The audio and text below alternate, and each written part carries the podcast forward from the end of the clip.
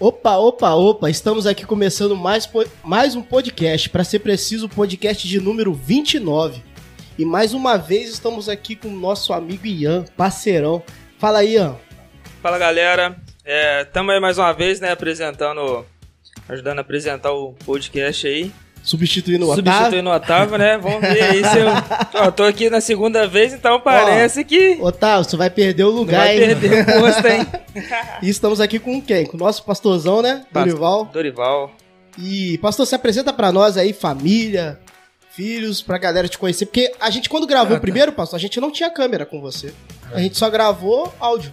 Então acho que agora é a hora de se apresentar pra galera te conhecer mais aí. Muito bem, sou, tô, trabalho aqui na, tô aqui na SEAB há oito anos, na Igreja Presbiteriana da SEAB. Estou... Pastor, pode puxar bem mesmo, que a gente estou não aqui, tá a, tecnologia toda, não. Cheguei a Itaperuna no ano de 1998, oriundo lá da Boa Terra, na Bahia, né? Estava pastoreando a Igreja Presbiteriana da Cidade Nova, o reverendo Enoque, e a época ele estava saindo para pastorear a Igreja Bairro de Fátima, lá em Vitória. E aí entraram em contato, né? De fato já estava saindo. E recebi um convite aqui para para Itacoaxetuba, em São Paulo. E, e depois, é, na semana seguinte, uma proposta aqui para Itaperuna, falando, mas eu não posso nessa data porque já estou indo para São Paulo. Disse, ah, você aproveita, passa aqui. E daqui a caminho você já vai para São Paulo. Nossa. Então foi isso que aconteceu. Eu fiquei aqui o final de semana. E aí, segunda ou terça-feira, peguei o ônibus de novo. O, o avião da 1001. e fui lá, né, para aeroporto né, do Tietê. Passou de posso... rodoviária em São Paulo, para São Paulo, enfim, ali é, permaneci final de semana. Depois, uma semana, retornei para Bahia e recebi o convite, né, da, tanto de Itacoaxetuba quanto daqui, mas realmente a gente percebeu pelo Espírito de Deus que seria Itaperuna, pela recepção, a maneira calorosa, agradável, o impacto que aconteceu à época na igreja. E aí permanecer ali por 15, já completando 16 anos. E aí depois nós estávamos já com trabalho aqui na SEAB, né, é, processo de plantação na de igreja. Sim.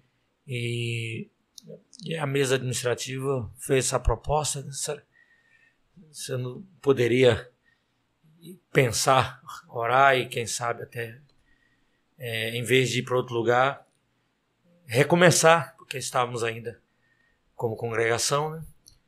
para que com o trabalho, quem sabe, com progresso, com crescimento né, do trabalho, a igreja poderia ser organizada e assim poderíamos permanecer aqui. Foi isso que aconteceu.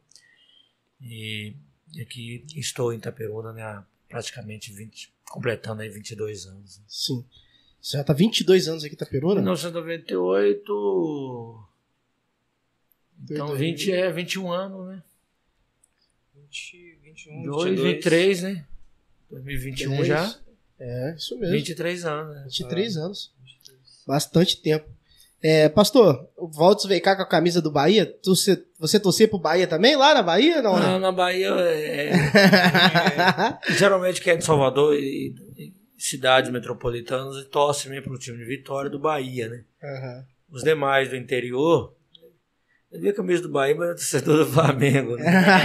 é porque lá a, a, a Rádio Globo é muito forte. Ah, sim.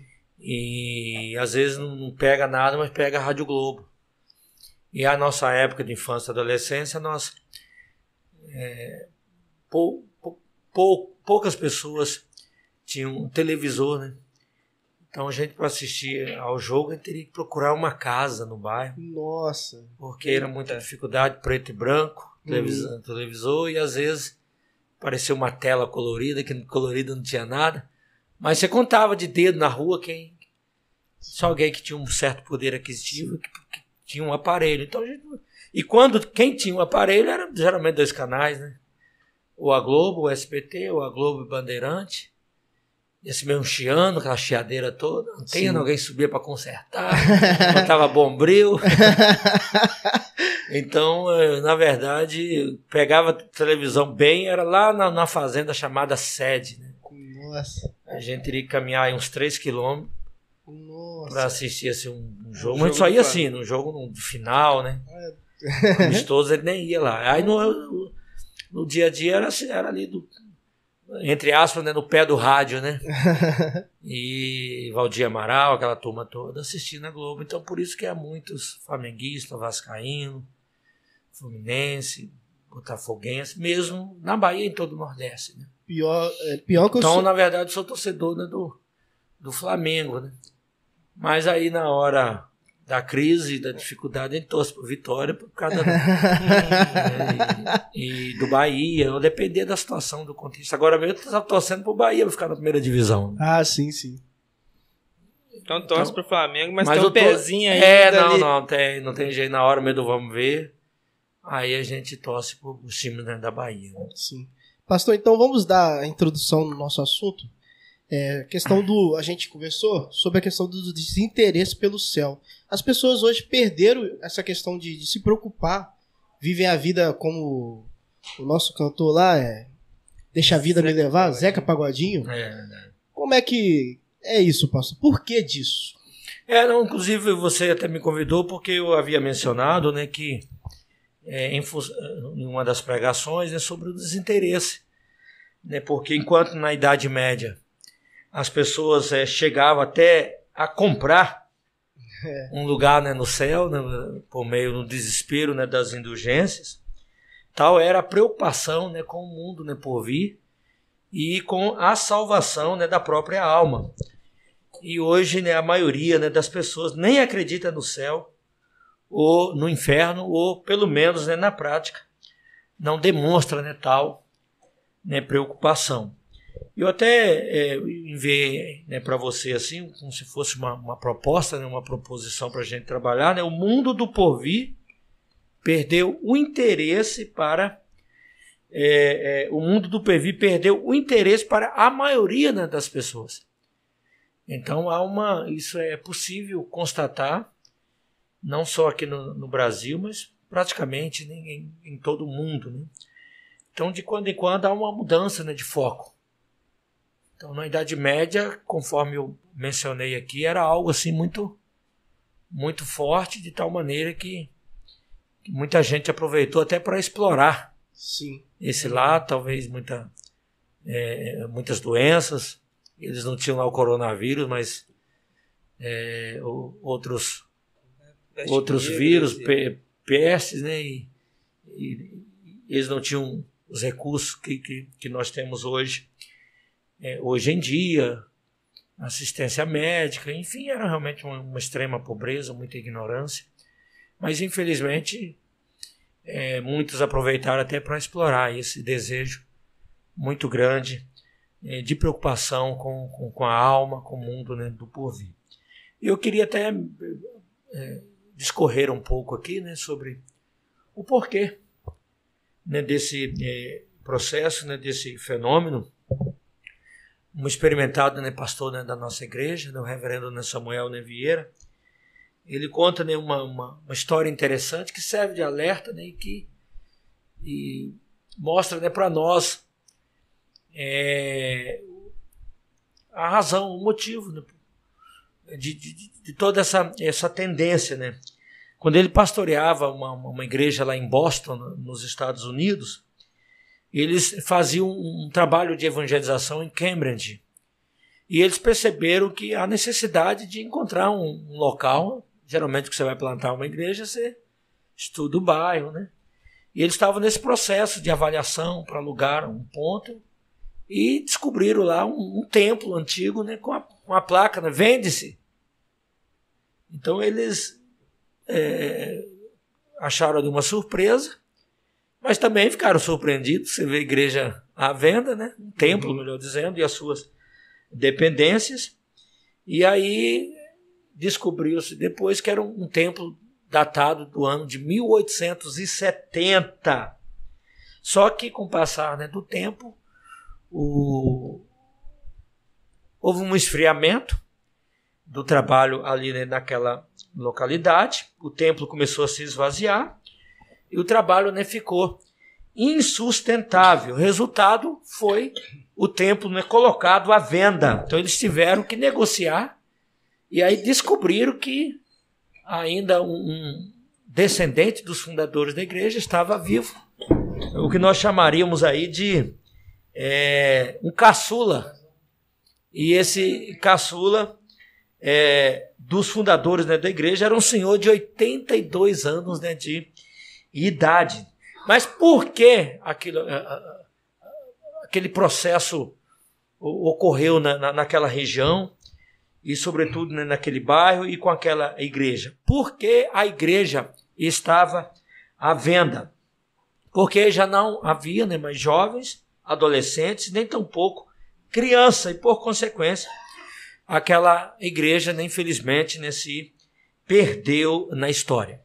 E aí ele elencou né, várias, várias razões, vários motivos. Primeiro, porque aquela região foi assolada né, pelo liberalismo né, teológico, que solapou os principais né, fundamentos né, do cristianismo, como, por exemplo, eles começaram a pregar né, que a Bíblia não é a palavra de Deus, né? Contém a, a palavra, palavra né, de Deus. Deus. Então, começaram né, por aí. Não, na Bíblia, a, palavra, a Bíblia, na verdade, não é a palavra de Deus. Ela, você pode aproveitá-la, contém a palavra né, de Deus. Também eles falavam sobre a necessidade de desmitologi desmitologizar as Escrituras. A ideia é de que ela está cheia né, de mitos. Então, o, o, o, aquele que é expoente da teologia exegética ou conhecedor, ele precisa se dedicar ao estudo das escrituras para poder ali peneirar e ali tirar os mitos. É isso, é o processo de desmitologizar. Ali no que diz respeito à criação, a, a questão de Adão e Eva, a travessia né, do Mar Vermelho, então, a, a, o, o, bom exegeta, o bom pregador, ele trabalha é, com essa ênfase para desmitologizar e assim aproveitar o que é possível aproveitar é, das escrituras. Então, isso foi muito forte e, como resultado, acabaram né, ficando sem Bíblia, depois é, sem igreja, sem família e aí sem a fé.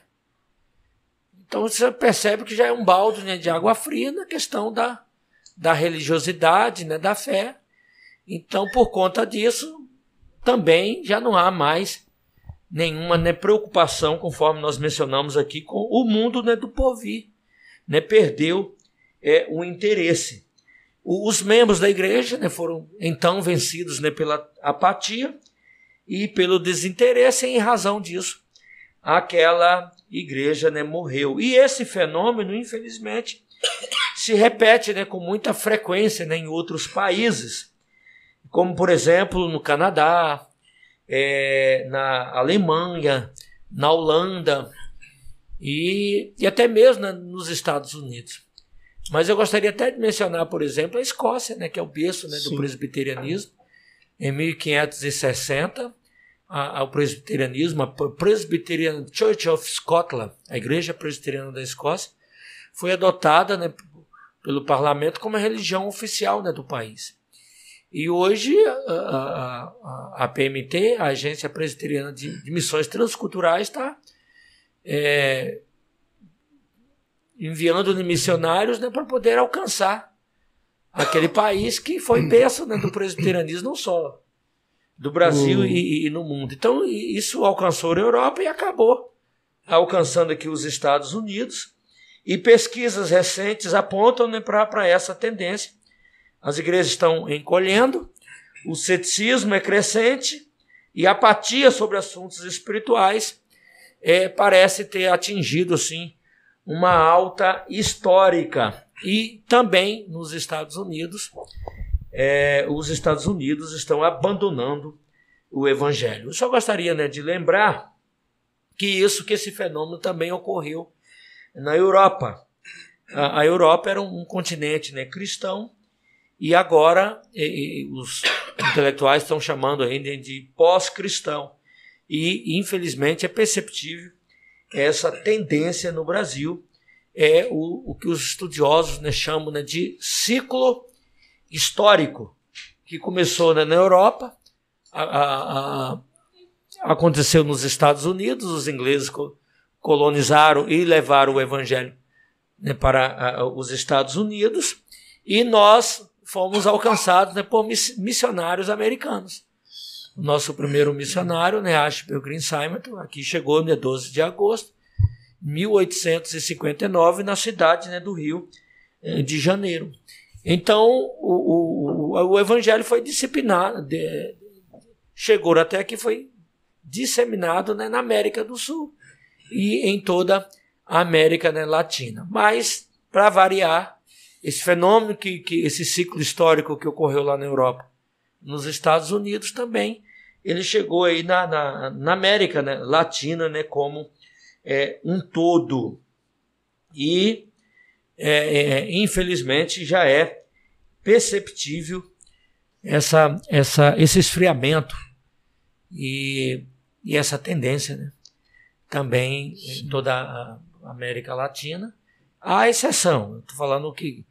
Mas é, é, é, há exceção, graças a Deus. Né? O, o reverendo César teve aqui né, e demonstrou né, uma notícia é, alvissareira, né? Uhum. porque na América Latina há um despertamento em alguns países, inclusive muitos abraçando né, a fé reformada, mas é, é, esses irmãos precisam ter cuidado porque há uma tendência de repetição desse ciclo histórico né, de pouca. É, com o passar do tempo, nós somos vencidos né, pela apatia, pela letargia e pelo desinteresse né, pelas coisas de Deus e, por conseguinte, com a, a vida né, continuada. Então é isso o... que eu gostaria de pontuar. Depois eu vou ler aqui uma pesquisa né, da Essa questão... Lifeway, né, Christian Reason, entre falou... jovens, né, que mostra exatamente isso. Você falou questão das igrejas que estão lá na Europa, hoje já não é, um, não é mais uma. No passado foi uma grande representação cristã lá, hoje, hoje já não é mais tanto. Você contou o caso da igreja que fechou. Você acha que a passagem de bastão, pastor, tem influenciado nisso? Por isso que os jovens não se interessam por, por, por, pelo céu? Você acha que hoje em dia a, a, os jovens, ou a, a, nossa geração em si, é mais incentivada a, a ser alguém, a, tipo, ter aquele trabalho, aquela casa top, fazer aquela faculdade? Hoje em dia a base bíblica, ser um cristão é um pouco, já não é tanto passado mais. É, não, você mencionou aí um, um, um aspecto interessante. É, é, verdade que, que às vezes isso é um modismo e vem de uma maneira muito forte. E alguém diz que o Brasil é campo fértil né, para aceites heresias. Mas não acho que não é só o Brasil, não, é o coração humano. Né? É. Porque geralmente isso passa pela Europa, e depois chega nos Estados Unidos, e depois, com muitos anos, isso chega aqui como grande novidade. Sim. Aqui né, no Brasil, isso é muito forte e, e pega muita gente assim despreparada, sem base, né, sem fundamento.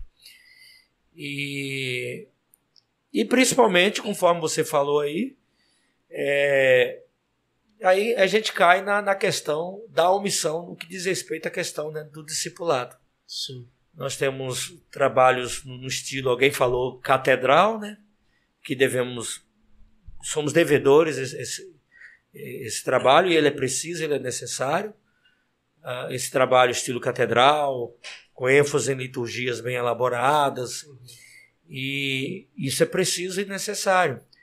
Mas é, não podemos abrir mão do, do discipulado, que é o ensino, que é o treinamento, é isso que você falou da questão de ensinar a, as, no, a, as novas gerações. De quando em quando nós falamos do assunto, mas como se fosse um curso. Claro, Sim. podemos fazer um curso. Um curso é mais para apresentar os princípios elementares né, da fé cristã, mas o discipulado né, continua, o treinamento, através pelo próprio exemplo, pastoreando uns aos outros. Porque com, quando acontecer é, com o surgimento desses ventos de, de doutrinas, isso a nova geração terá condições de filtrar, ter discernimento e não se deixar levar, influenciar, combater essas novidades que vão de encontro às escrituras, né? as heresias, e aí sim é, é, refutar, dizer não e permanecer firme né, nos caminhos do Senhor. Então, é, por conta dessa de, todo, de todos esses ventos de doutrina, isso acaba influenciando a, a igreja, a, a juventude, a nova geração e acaba experimentando um esfriamento espiritual. Como falei, fica sem, sem igreja, sem Bíblia. Então, comamos e bebamos que amanhã morreremos. Não há nenhuma, nenhum foco, nenhuma preocupação, né? O próprio Senhor Jesus teve, sempre alertou né, quanto a isso, né? Que adianta né, ganhar o mundo inteiro, né? E perder a sua alma.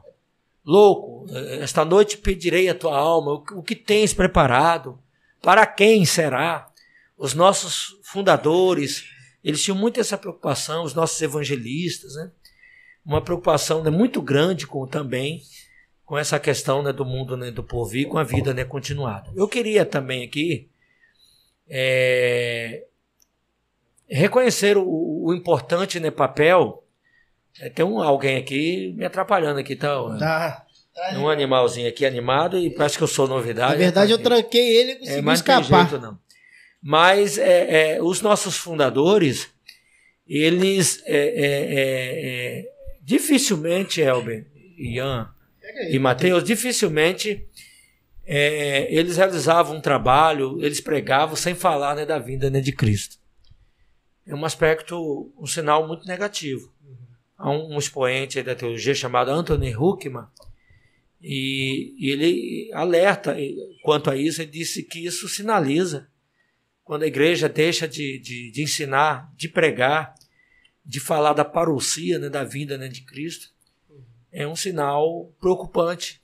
Evidencia que a igreja, fala a igreja, nós, né? Nós. Enquanto membros né, da igreja, estamos mais preocupados mesmo né, com, com aqui e agora, né, com as coisas né, materiais. E você até mencionou isso aí, é, a questão uh, da, da nossa agenda, né? nesses tempos modernos, as pessoas perderam a noção da necessidade da importância da salvação, porque anotei aqui, eles vivem numa rotina também, numa rotina de trabalho, estudo, diversões, e que nem lhes passa pela cabeça a interrogação: o que será de mim depois desta vida? Em suma, o mundo por vir perdeu o interesse pela maioria das pessoas também por causa disso, né? Porque somos vencidos né? por essa correria toda, por essa rotina, já, já há esse, esse esfriamento, essa Às falta de desinteresse. A pessoa fica tão ocupada, né? Com a mente ocupada o dia todo ali, né? trabalho, estudo, e fica nisso que acaba não esquecendo, né? Se desligando desse detalhe mais importante da. O, eu vejo também que antigamente tinha um extremo, né? Que as pessoas viviam falando, né? Oh, faz isso não, senão você vai pro inferno e sei lá o quê. As pessoas perderam medo também disso. Parece que o inferno para elas também não existe. Como não existe o céu, para mim não existe o inferno. E de fato, pastor, existe o uhum. inferno, né? É, é verdade. Eu até é, é, eu anotei aqui, né, que eu estava lendo hoje, na revista né, POI, essa revista ela, ela apresenta algum, algum, algum, alguns temas assim, é, palpitantes né, de quando em quando. E, e lá aparece a seguinte menção: sorria, o inferno não existe. A má notícia é o que o céu também não. Então, é, mas tudo isso é em função né, do, do, relativismo, né, tudo é relativo. É, cada um tem a sua verdade, não há verdade absoluta. Então começa a relativizar tudo, relativizar a questão da necessidade de igreja. Se você tem interesse de ir, meus parabéns. Agora, eu penso diferente e deixa a vida né, me levar. Então, cada um adota né, sua filosofia né, de vida. É um momento extremamente e, delicado, e muito tá... difícil. Estão relativizando tudo. Muita gente sendo vencida pela letargia, pelo esfriamento espiritual. E aí vem, que seria um outro assunto, né, para é, uma outra preletor. Enfim, a questão do. Já, por conseguinte, nós temos os desigrejados e acaba influenciando né, tudo. E apesar que o desigrejado é possível ele, ainda assim, ele, alguns, né, até buscarem e pensarem nessa questão aí do mundo né, do porvir, né, no céu, no inferno, mas adotando uma outra, um outro pensamento que a, a, a nosso ver também vai de encontro às escrituras, que é evitar ele estar com os irmãos e irmãs na comunhão, no louvor e na adoração a Deus. Outras, né, por outro lado, pensam né, que um Deus de amor não as jogaria no inferno. Tem gente que por acha que, que o céu já é garantido, né? Porque, porque é. Falando, Deus nos ama. Você acha que Deus vai jogar uma criança no inferno? Vai jogar nós no inferno? Deus ama a gente, Deus é bom. Ou pensa, não, eu não mato, eu não roubo, é, não faço nada de ruim. Vivo minha vida, então, pago meus impostos.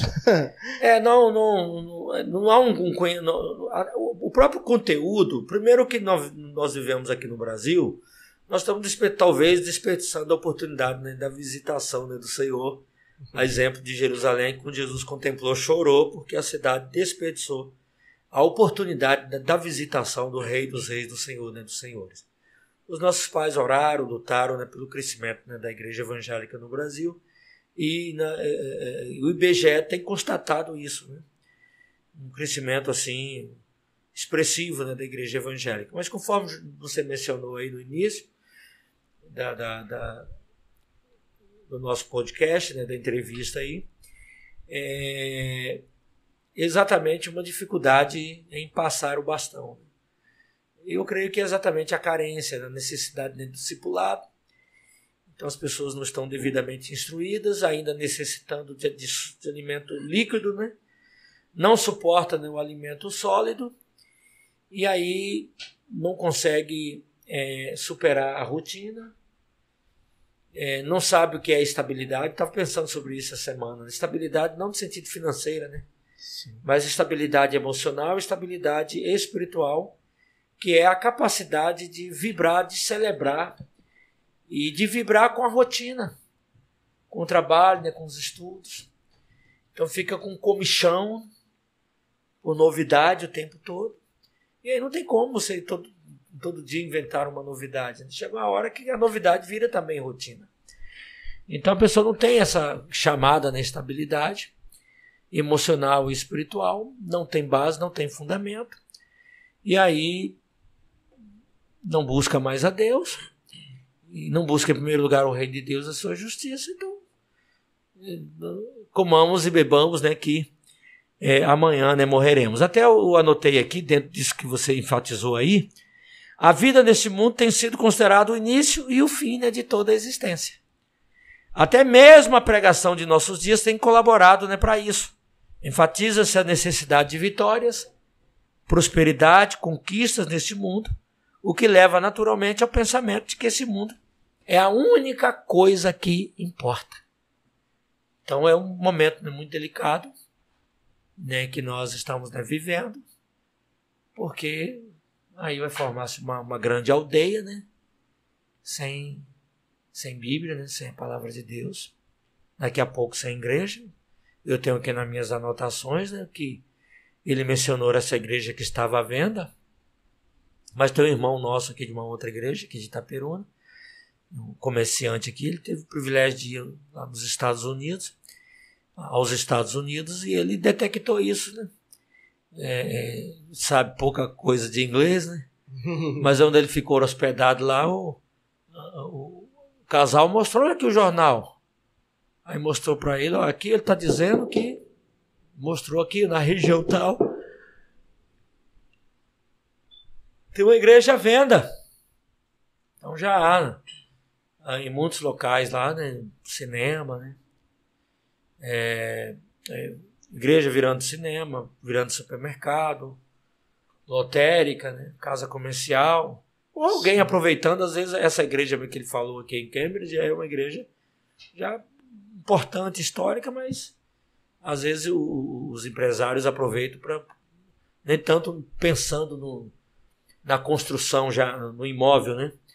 Ele está pensando no terreno, na localização. Você acha que no Brasil já está chegando essa? Não está chegando a isso, é, é, é, mas tem já há um plano, já há um projeto na igreja presbiteriana de revitalização, porque igrejas estão entre aspas morrendo. É, Mas é possível sim detectar, né? Porque é muito forte durante um período. É, não, não, não, a velha guarda não, não se cuidou em relação a fazer um trabalho forte de passar o bastão, usando essa linguagem que você falou aí para no, as novas gerações, para os seus filhos, os filhos de seus filhos. Tem a questão do êxodo, muita gente sai, né, de, as nossas cidades são pequenas, né, do interior, e aí agora diminuiu um pouco, mas nós sofremos aqui, muita gente indo para a região dos lagos, né, por causa daquela questão da Petrobras. E aí, em função disso, algumas igrejas, é, algumas igrejas são constituídas de, de idosos, né? E há poucos jovens, poucos adolescentes, poucas crianças. É, essa geração vai, né? Vai ser transferida para a igreja né, triunfante. E aí deixa né, de ter, ter pastor, ali faz um, uma designação de um pastor para atos pastorais. Aí de repente só vai lá uma vez por mês. Aí aparece casa de aranha. Aqui é sujeira ali acolá. Depois já não paga as contas. Não paga as contas. Aí alguém já vem com a proposta, melhor a gente vender. Aqui Isso. na região a gente a gente já recebeu aí proposta de templo à venda, né? Mas não, não é tão uh, comum. Mas Sim. o que, que podemos dizer com segurança é que trabalhos estão, entre aspas, morrendo, né? igrejas morrendo. Quando eu falo morrendo, é. Uh, perde a força, há, há, há uma diminuição significativa no que diz respeito ao rol de membros. E aí vira congregação, e é o processo é, contrário, né? Sim. Primeiro é ponto de pregação, congregação e igreja, dentro do contexto da igreja presbiteriana do Brasil. Então o que, que acontece?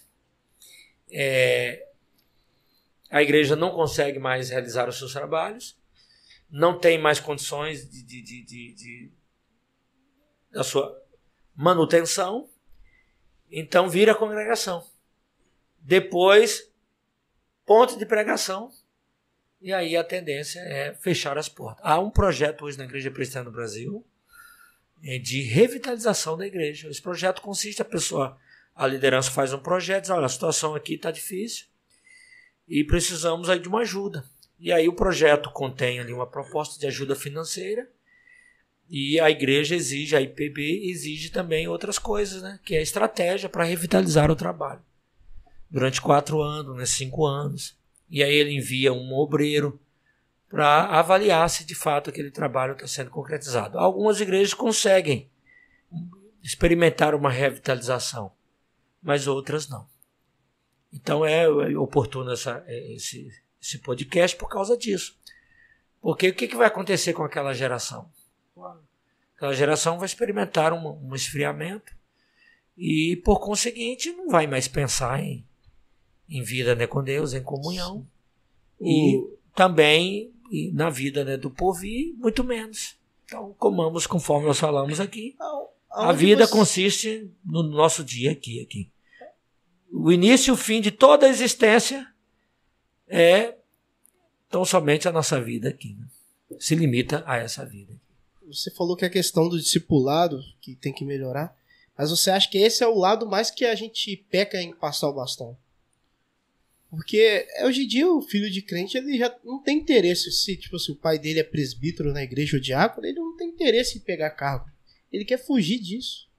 Ele não quer pegar compromisso às vezes, ele não quer ter aquilo que ele vê assim, o pai dele, se ele não tem, tipo, antigamente parecia muito que tinha isso, né? Pô, meu pai é presbítero, eu quero ser presbítero um dia. Eu quero ser um diácono, eu quero ser pastor.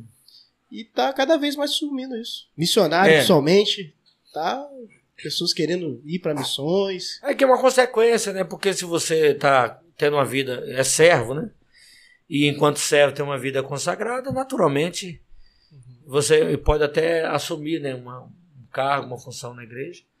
Mas eh, se é, se é um grupo ali de, dedicado, né, vivenciando o primeiro amor, isso acaba ser. Eu não sei se o senhor. De só menos importância, porque é, o senhor irá acrescentar aqueles que serão salvos, e naturalmente os dons né, serão.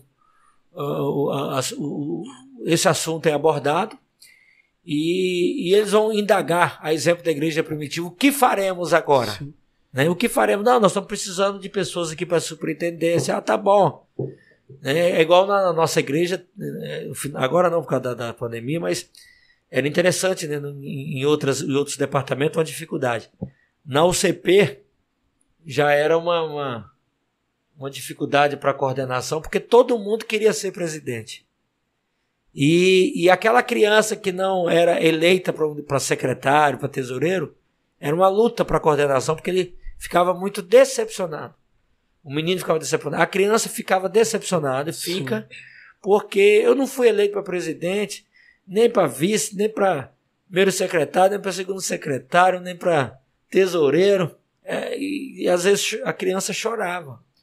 Por quê? Porque uma questão natural, né? Sim. Uma alegria muito grande, então isso acaba sendo né, de só menos importante, porque quando o grupo está bem, a igreja está bem, está vivendo o primeiro amor, como você falou, isso aí acaba sendo algo natural. Mas que se já há um, um momento né, difícil de, de relativismo aí fora, de secularismo, que é descentralizar Deus né, de tudo, da, na universidade, nas instituições públicas, isso acaba tendo repercussão na universidade, né? O criticismo, o ceticismo, tem repercussão na igreja, conforme nós vimos essa, esse testemunho aqui do reverendo Samuel Vieira, né? Da, do que está acontecendo lá nos Estados Unidos. Aí, aí acaba a igreja também já tendo problema para ele, eleger um presbítero, um oficial da igreja, um diácono da igreja. Outro, outro dia aí a liderança estava preocupada com novas vocações para o ministério da palavra um número reduzido né, de pessoas Sim. interessadas em se dedicarem ao ministério da palavra e do sacramento, então acaba refletindo eu, eu vejo em todos também, os setores. Não sei se o senhor concorda, pastor, mas eu vejo muito que é, o que tem pecado muito, além disso, é as famílias, eu acho. Não estou falando aqui de um modo geral, mas eu acho que a importância é a família, eu acho que ela deixa muito para domingo na igreja, deixa para a igreja. É. Educar os jovens, educar os filhos. É. E, tipo assim, às vezes Deus tem todo o poder para trabalhar em nossos corações, ele pode fazer. Mas às vezes uma hora de pregação, como é que vai bater isso tudo na é. faculdade? Relativismo, mas é isso. Teologias, essa luta. É, então. Às vezes a família deixa, tipo, por conta da igreja. A igreja lá, os professores de escola dominical e o pastor que tem que fazer esse menino tomar um rumo. É isso que eu falei, essa questão do, do método dentro da catedral. Você tem aquele momento de celebração, momento litúrgico termina que cada um vai, vai para sua casa. E. Enfim. E. É, é a terceirização, né? Também do, do, do, do educar a criança no caminho que deve andar, como você conforme acertadamente falou. É uma tarefa que pesa uma suave responsabilidade né, sobre os pais. E outro interessante sobre isso, né? Que alguém mostrou um vídeo né, de uma criança aqui a nossa igreja poderia fazer isso aqui ó. A criança cantando na igreja aí ela falou assim ó aí uma irmã mais experiente disse é mas ela cantou na igreja. Só que ela aprendeu a cantar com os pais em casa. Sim. E aí os pais perceberam olha essa criança é, a minha filha tem condições de louvar a Deus no culto público. Uhum. e aí fez a proposta para o dirigente e aí aquela criança é, foi conduzir a congregação e a, a, louvar e aperfeiçoar o cântico de louvor a Deus no culto público. Então ela não foi, não chegou lá no culto público e, e, alguns às vezes até argumentam, né, como se é para Deus eu vou cantar aqui. Não. É, como você falou, ela foi instruída dentro de casa, ali os louvores eram entoados, ela aprendeu a cantar, os pais perceberam o talento, a capacidade e encorajou aquela criança a e como é, ajuda isso a louvá-la na igreja, no culto público, em uma determinada né, celebração. E, e, às vezes essa condição né, da, de incentivar a criança a louvar e adorar no, no culto público, isso ali vai, é, como eu posso dizer, é, a criança vai crescendo nesse âmbito e a, gente entra na questão da, da troca do bastão. Que dessa forma, é, feito dessa, que esses pais fizeram dessa maneira, a troca do bastão foi feita corretamente, né? Que tá, com- tá ensinando ali ó, o que é desde em casa e a apresentação, não a apresentação, né? É, uma participação, né? A participação no culto ali no momento de adoração. E creio que uma criança que cresce no âmbito assim, ela vai depois querer passar o bastão É, também. Pra outras gerações. Vai, ela vai levar cativo. Né? um Que ela vai lembrar, meu pai fazia isso comigo quando É. eu tava em casa, minha mãe me Às ensinava vezes isso. vai até pode Ela, ela leva muito isso. É, às vezes até o, com um coleguinha de escola, ah, vai lá na igreja hoje que eu vou que eu vou cantar. Um exemplo que não Dependendo. seja igre- fora da igreja. Eu lembro muito, meu pai mesmo. Eu, gostei, eu comecei a gostar de futebol como? Levando pro campo, levando a bola, levando a gente lá e jogando a bola pra gente. Brincar. Aí eu passei a gostar de futebol, assistir futebol por causa do meu pai. Porque era isso que ele passava todos os dias pra mim. Eu acho que da mesma forma é assim com, na igreja. A criança vai despertar o interesse com aquilo o que é passado dentro de casa. Quando chega na igreja, o pastor e a, é, ou o professor de escola dominical, o coordenador de louvor, ele é só um- mais um guia, vai dar só mais uns toques, entendeu? Uhum. A criança já chega pronto, facilita até o trabalho. hã? É, você ficar, é, a gente até costuma falar, né? Você fica ali 25, 30 minutos, vamos considerar 40 minutos de exposição da palavra no domingo à noite, depois ali sai é, Netflix, né? É, é, tem podcast aqui voltado né, para as coisas né, de Deus, mas tem de outra natureza também. Sim. YouTube, é, Champions League, né? Aham. Campeonato Brasileiro, Copa do Brasil, novela, enfim, tanta coisa, influência dos amigos, a universidade. Aí até o, um dia o reverendo Augusto escreveu um artigo dizendo assim, quem é que vai influenciar mais? 30 minutos, 40 minutos de mensagem na igreja? Ou, ou esses ventos todos né, de doutrinas, de filosofias, vãs filosofias, que os nossos, que a nossa juventude eh, se depara né, no seu né, dia a dia. Então, eu estou aqui com uma pesquisa, dados de uma pesquisa entre jovens da Lifeway e diz o seguinte: 65% raramente ou nunca oram né, com outros. 38 quase nunca oram sozinhos. 65 não vão às reuniões de adoração. 67 não leem a Bíblia nenhum texto religioso regularmente. Já não estão também ouvindo cânticos espirituais dentro de casa de quando em quando o vizinho era até incomodado com uma pessoa desafinada, né, cantando, mas cantando de coração. Sim. Outros não, outros cantando certo, cantando bem. Mas tá, tá fugindo, não tá, tem mais tempo para isso, prazer né, para isso, nem na pandemia. Então, de acordo com a pesquisa, os jovens não estão rejeitando apenas a igreja. Eles estão rejeitando os princípios fundamentais né, da vida né, cristã. O grupo Barna perguntou aos participantes da pesquisa se eles concordavam com as seguintes declarações. Acho que é isso vai, essa pesquisa vai nos ajudar. É, você crê que existe uma verdade moral absoluta? Outra pergunta. Crê que a Bíblia é completamente precisa em todos os princípios que ensina? 3. Crê que Satanás é considerado um ser ou força real, não meramente simbólica? 4. Crê que Deus é o Criador onisciente e onipotente? Resultado: menos de 1% concordou é, com essa né, declaração.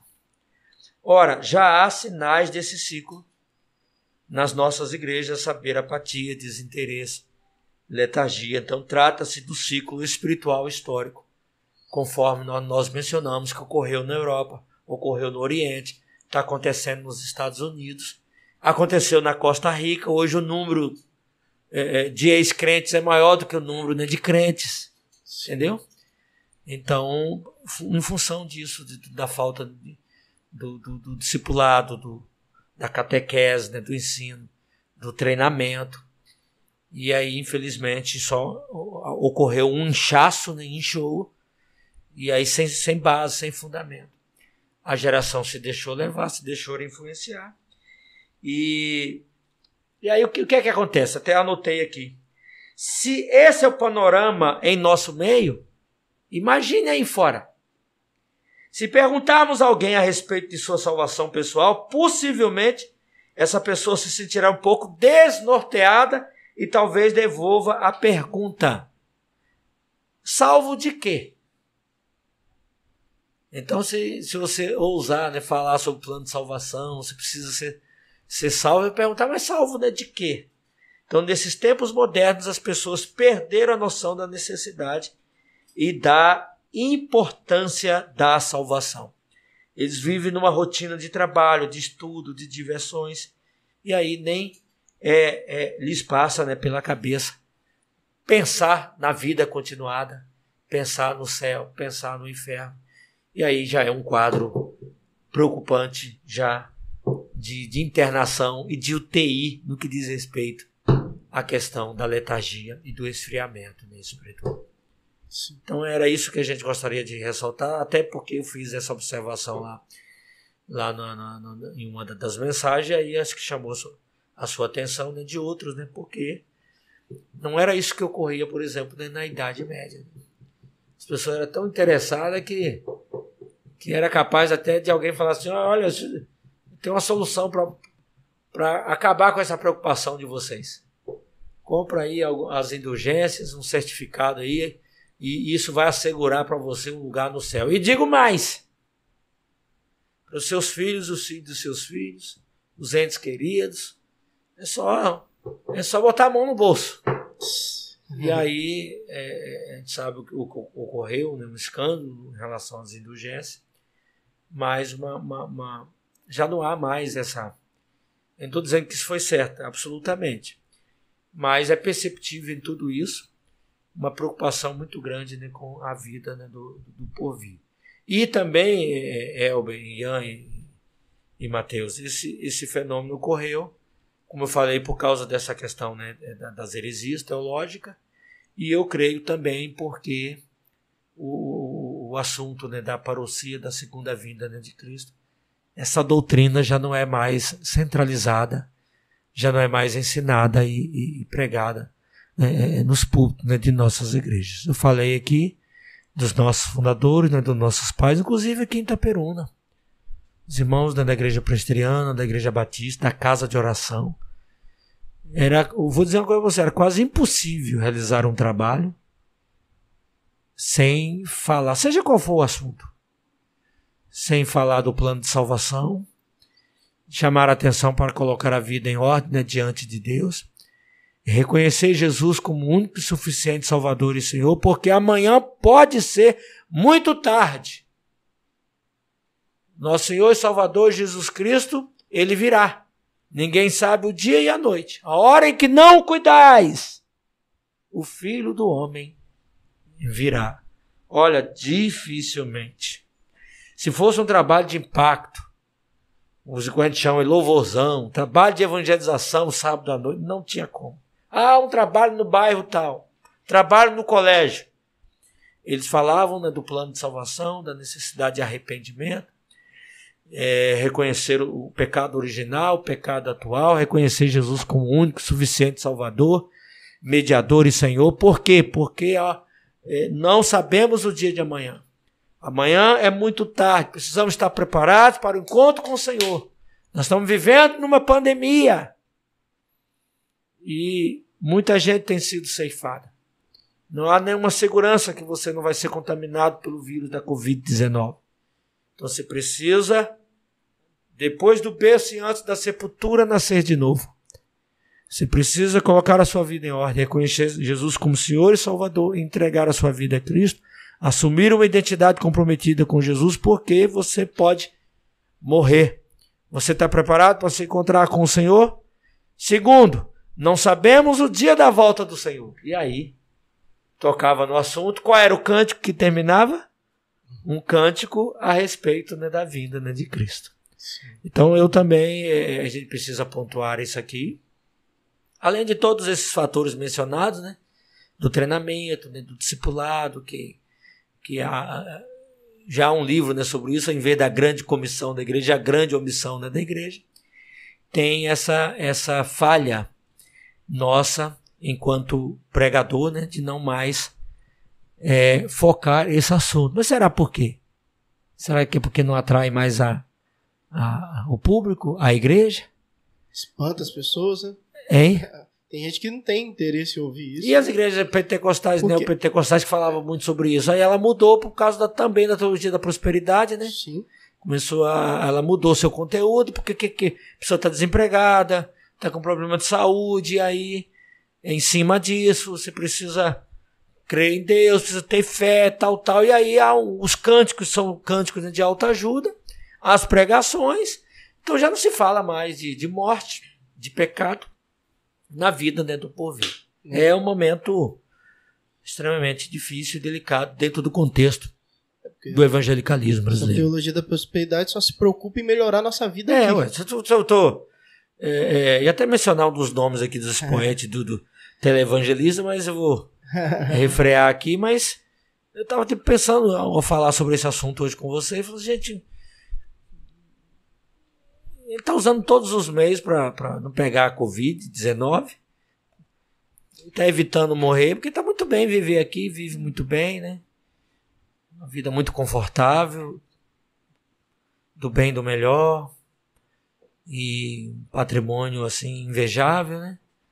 Então não tem como se preocupar com a com morte, né, com a vida eterna, Sim. enfim, quanto mais tempo ficar aqui, melhor, né, melhor em termos de conforto né, material, né? E é um momento, é, é, é, é, em função disso, a, a, igreja caminha hoje nessa direção. Então, por isso, Elber, é, podemos afirmar, conforme está aqui né, na nossa é, proposição, que infelizmente, infelizmente, o mundo do porvir perdeu o interesse para a maioria das pessoas. Tanto no contexto nosso, né, evangélico, né, podemos dizer assim, que o termo também está perdendo força, quanto aí fora, é, mais ainda, há uma, uma, um desinteresse completo com relação é, é, à vida né, no porvir. É, a, a, vida né, do porvir. É interessante, né, porque na Idade Média mesmo de uma forma equivocada, errada, eles, a, a população era eh, muito interessada, né? Queria muito. Queria, queria muito. Hein? Às vezes até o, a época em si, né, o medo de que a época oferecia, que era guerra, vários é, quando existia também, né, pandemias, doenças, a pessoa, as pessoas tinham medo ali e acabavam tendo esse interesse. Às vezes o que que dá pra perceber hoje em dia, às vezes, do, do mundo moderno, é que as pessoas acostumaram, né? Tá tudo bem, tá tudo bom, então não precisa tá tudo bem, entendeu? Na época, como era o troço pegava mesmo, era feio, é, realmente eu preciso aqui estar perto de Deus, né? Pra poder ajudar. Mas hoje em dia, o conforto e a comodidade acabou esfriando. Né? É, tem uma justificativa, um argumento muito forte. Tem alguns aí, alguns pensadores que eles formadores de opinião, que eles estão até preocupados, porque com a Covid, é, é, não estou dizendo que, que ela deu absolutamente. É, estamos orando para Deus ter misericórdia de nós e acabar com essa Covid. Né? Mas poderíamos até ter uma, uma, uma procura maior, né? um interesse maior, mas ainda assim.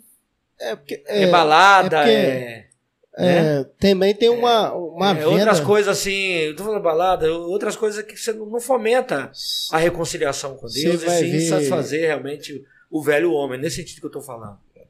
Nessa época da venda de indulgências, acontecia muito que as pessoas faziam muito terror, né, para as pessoas comprarem. Também, é verdade. É, você vai pro inferno, sei lá o que, tal. Uma vez até estudei que foi nessa época que começou a sair os desenhos de Satanás, que eram. Eles faziam desenhos de Satanás com chifre, com garfo, para que as pessoas sentissem medo é. mesmo. para que pudesse comprar as indulgências. Hoje em dia, no, o, o diabo, ele já é meio, já virou série de TV. Uhum. o inferno, você vê um filme, alguma coisa, tem filmes aí que já vi brincando. Vem pra cá, aqui é o lado bom, aí o céu lá chatão. É paradão. Só meditando, entendeu? Aquela coisa paradaço o inferno é aquela coisa que tá todo mundo se divertindo. Virou o oposto do negócio, né? Hoje em dia, ninguém tem mais medo de ir pro inferno, entendeu? É, não, a gente precisa é, voltar a falar mais sobre o assunto, porque é, há o secularismo aí fora acaba influenciando a igreja. Na verdade, é, é, influencia a igreja porque nós somos cidadãos da nossa época, né? Então, mas chega na universidade, na faculdade, nos pensadores, aí os nossos filhos vão para lá, os nossos estudantes de teologia também. E aí acabam influenciando nos seus ensinos, suas pregações, acabam influenciando a igreja. E, enfim, então esses assuntos já não são mais tratados. Agora é a questão da alta ajuda, os cânticos são voltados é para isso também. Até a adoração a Deus também já não é mais, Deus já não é mais o foco. Tudo é uma questão mais humanista. Hum. E Você comamos quer... e bebamos e vamos embora. E... Quer ver uma dificuldade de fazer programação jovem? É muito difícil, pastor. Você vai fazer a programação jovem durante a semana, alguma coisa? Os jovens estão. Não, não tem faculdade. Eu tenho isso. Eu é, tenho, a gente precisa. Aquilo, aquilo, a gente não pode desistir, o, tá, o, é. Elber, porque é, Deus tem o seu remanescente, Sim. entendeu? E o que a gente poderia até fazer aí é insistir, ter ser criativo. Eu, eu sei de uma igreja aí que tem feito um trabalho assim e a igreja foi surpreendida. Deve ter parado por causa da pandemia. Mas estão fazendo sexta-feira. Acho que 22 horas. Faz as 10 horas. Porque é, eles perceberam que muitos jovens vieram da faculdade, né? Vêm da faculdade e eles estão fazendo trabalhos nessa hora. Não sei se era necessariamente vigília. Ela louvou com pregação da palavra, muita oração, né? Porque não tem como. A gente precisa conforme eu falei aqui do, do reverendo Nicodemos, ele disse que quem vai superar, influenciar mais, 25, mesmo sendo uma boa pregação, 25, 30, 40 minutos de uma mensagem ou 200 horas com outras coisas aí de secularismo, de, de, de, de, de relativismo, e de ateísmo, e tudo pregando contra a Bíblia não é a palavra de Deus, a Bíblia contém a palavra de Deus, desmetologizar as escrituras, Conforme eu li aqui na, na, na revista é, é, né, dizendo isso aqui, sorria, o inferno não existe, a má notícia é que o céu também não. Então aí o, aquele que frequenta a igreja, aquele que é filho de um membro da igreja, ouvindo isso, já o velho homem já pedindo para para satisfazer a sua vontade. O mundo diz, ah, estamos a galera que está esperando vocês. Uhum. O diabo soprando, encorajando. Então a gente não pode desistir, não, porque sim, sim. esse quadro pode ser alterado, né, mudado. E só para encerrar, eu. É, no século, aí, pastor, século, não, no fala, século XVIII. Fala encerrar, a gente fala a hora do remédio, é a hora que você vai dar um hum, recado ah, para tá. geral. No século XVIII, século XIX, muitos movimentos né, surgiram, inclusive assim, um grupo pequeno dentro da própria universidade, chamando a atenção para voltar para as escrituras, para as belezas né, da lei do Senhor. E algo surpreendente aconteceu. Sim. De, de, de, de jovens interessados né, com, em saber mais a respeito das belezas né, da lei né, do Senhor, do plano de salvação. É engraçado, até mesmo interessados com a teologia reformada. E acho que possamos, podemos trabalhar nesse sentido, Sim. com paciência, com resignação não desistir, entendeu? Porque é, eu me lembrei aqui do texto de é, Nosso Senhor e Salvador Jesus Cristo, ele chamando né, a nossa atenção né, no seu é, sermão né, profético, para termos cuidado né, com o sermão profético diz respeito exatamente é, mostrando para os sinais né, do tempo, do, dos tempos, né, e também para o advento né, da vinda né, de Cristo e chamando atenção para nós que fomos alcançados né, pela graça salvadora, alertando né, e dizendo: olha, aquele, porém, que perseverar até o fim, esse né, será salvo. Então não basta é, ser né, religioso, não basta só ser membro da igreja. É preciso né, continuar, perseverar, é, voltar ao primeiro amor, porque é, a vinda do Senhor ela é certa. Inclusive, ele exortando aqui a vigilância, ele chama a atenção para o, exemplo, o modelo né, de Noé e dos dias de Noé. Porque olha o foco nos dias de Noé. Assim como foi nos dias de Noé, também será a vinda do filho do homem. Porquanto, assim como nos dias anteriores ao dilúvio, comiam e bebiam, casavam e davam-se em casamento até o dia em que Noé entrou na arca, e não perceberam senão quando veio o dilúvio e os levou a todos, assim será também a vinda né, do filho né, do homem. Então, dois estarão no campo, um será tomado e deixado o outro. Duas estarão trabalhando no moinho, uma será tomada e deixada a outra. Portanto, vigiai, porque não sabeis em que dia vem o vosso Senhor. Mas né, considerai isto: se o pai de família soubesse a que hora viria o ladrão, vigiaria e não deixaria que fosse arrombada a sua casa. Por isso ficai também vós apercebidos, porque a hora em que não cuidais, o filho do homem virá. Eu queria chamar a atenção né, dos ouvintes e todos aqueles que, que estão aí nos assistindo, que haverá sim o grande né, julgamento, e, e diz o texto: quando vier o filho do homem na sua majestade, e todos os anjos com ele, então assentará no trono né, da sua glória. Todas as nações serão reunidas em sua presença, e ele separará uns dos outros, como o pastor separa dos cabritos as ovelhas. E porá as ovelhas à sua direita, mas os cabritos à esquerda.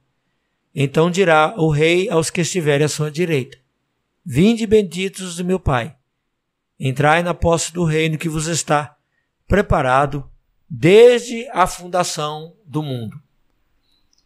Mas, olha o que acrescenta aqui o versículo 41. Então o rei dirá também aos que estiverem à sua esquerda: Apartai-vos de mim, malditos, para o fogo eterno, preparado para o diabo e os seus anjos. A boa notícia é que, segundo o Evangelho de João, é, diz lá: por isso quem crê no Filho tem a vida eterna. Tem, está no indicativo. O indicativo quer dizer certeza. E aquele que crê em Jesus como único e suficiente Salvador e Senhor tem a certeza da vida né, continuada e assim nós acreditamos no novo céu e na nova terra e aqueles que foram alcançados né, pela graça salvadora têm essa certeza da vida eterna, que eu prefiro usar o nome vida continuada. No novo céu e na nova terra, uma vida plena e divinamente né, feliz. Conforme está descrito aqui em Apocalipse, no capítulo 21. Vi novo, novo céu e nova terra, pois o primeiro céu e a primeira terra passaram, e o mar já não existe. Vi também a cidade santa, Nova Jerusalém, que descia do céu da parte de Deus ataviada como noiva adornada para o seu esposo. Então ouvi grande voz vinda do trono dizendo: Eis o tabernáculo de Deus com os homens. Deus habitará com eles.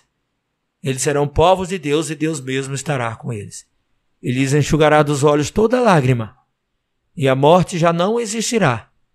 Já não haverá luto, nem pranto, nem dor, porque as primeiras coisas passaram. E aquele que está sentado no trono disse: Eis que faço novas todas as coisas, e acrescentou: escreve, porque estas palavras são fiéis e verdadeiras. Pesa sobre nós, então, é a suave responsabilidade de anunciar o, o evangelho todo, para o homem todo. Não pregar pela metade o conteúdo, esconder esse assunto da, do amor de Deus e da justiça de Deus. Porque é, o que há também, é, há um movimento aí no, no, no meio evangélico, o, os neo-ortodoxos, eles falam muito sobre graça.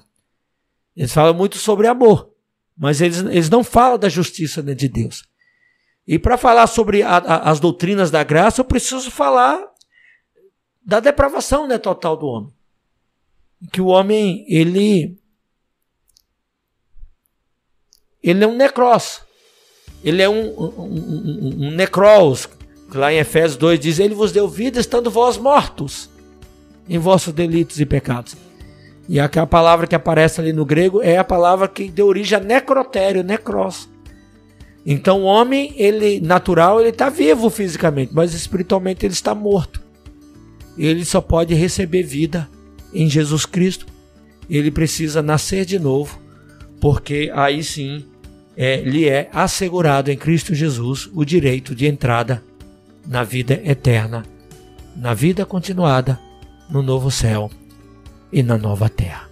Ele vai reagir, o homem pós-moderno, às vezes até com com ironia e tudo mais. Tinha um colega meu que estava evangelizando exatamente para estudantes universitários. Ele foi muito humilhado ali. Mas no final ele deixou ali um, um cartãozinho, ó, se você tiver interesse pode me, me procurar. Para surpresa de todo mundo, alguns procuraram esse pastor. Na hora não, fizeram algazarra, né, muita gozação, pressão, ali na hora, ele até se sentiu ali muito pressionado e até humilhado. Mas ele orou a Deus para que o Espírito Santo de Deus pudesse aplicar melhor o coração daquele jovem. É, é, as boas novas do Evangelho que ali foi apregoada e o Espírito Santo atuou de tal maneira que aquela semente germinou, cresceu.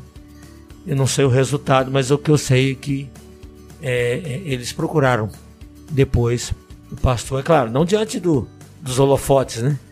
Mas como Nicodemos talvez, né? Escondido. O pastor, não, aquilo mexeu comigo, não dormi. Eu quero saber mais sobre Jesus e tal. E aí ele foi lá discorrendo nas escrituras a respeito né, do plano de salvação na pessoa né, de Jesus Cristo.